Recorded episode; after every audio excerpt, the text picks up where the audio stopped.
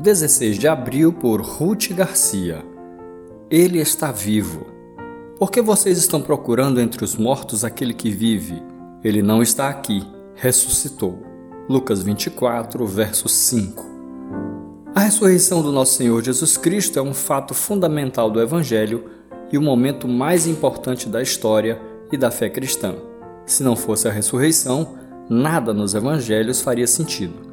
A vitória de Jesus Cristo sobre a morte é o coroamento de sua obra, o resultado do está consumado. Era o primeiro dia da semana e ainda estava escuro quando as mulheres foram ao sepulcro.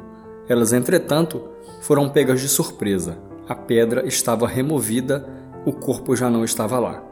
Elas ficaram perplexas, não podiam entender o que estava acontecendo. Nesse momento aparecem dois anjos. Eles levam a elas a melhor mensagem que poderiam ouvir. Ele não está aqui, ressuscitou. O lugar do nosso mestre não era na sepultura.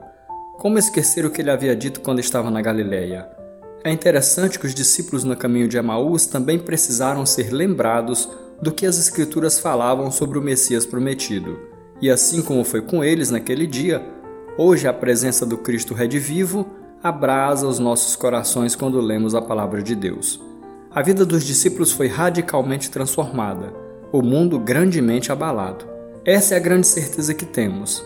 Ora, se morremos com Cristo, cremos que também com Ele viveremos. Romanos 6, 8. Mas, de fato, Cristo ressuscitou dentre os mortos, sendo as primícias dentre aqueles que dormiram. 1 Coríntios 15, verso 20.